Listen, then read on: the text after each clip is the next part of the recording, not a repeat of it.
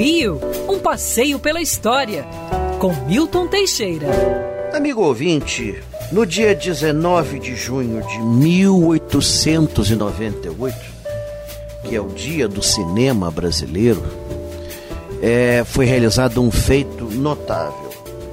Afonso Segreto, um italiano, trouxe para o Brasil a primeira filmadora e ele filmou A Baía de Guanabara, o primeiro filme realizado no Brasil.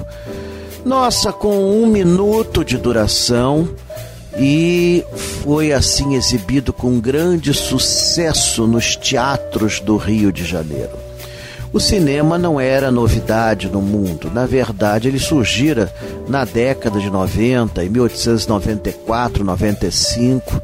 Os irmãos Lumière já faziam experiência, nos Estados Unidos também Thomas Edison fazia experiências com cinema.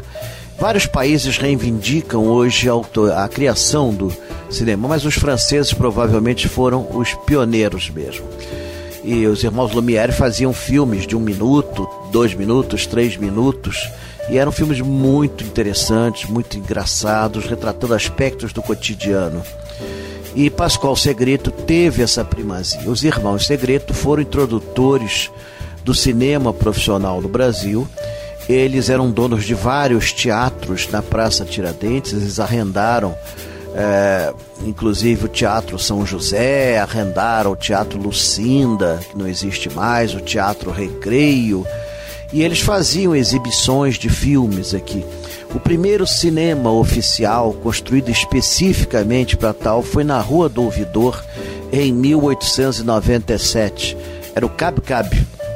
Ué, por que Cab Cab? É porque disseram a Segredo que naquela casa não cabia nada, era muito estreita não cabia cinema nenhum. E ele disse: cabe, cabe. Aí virou cabe, cabe.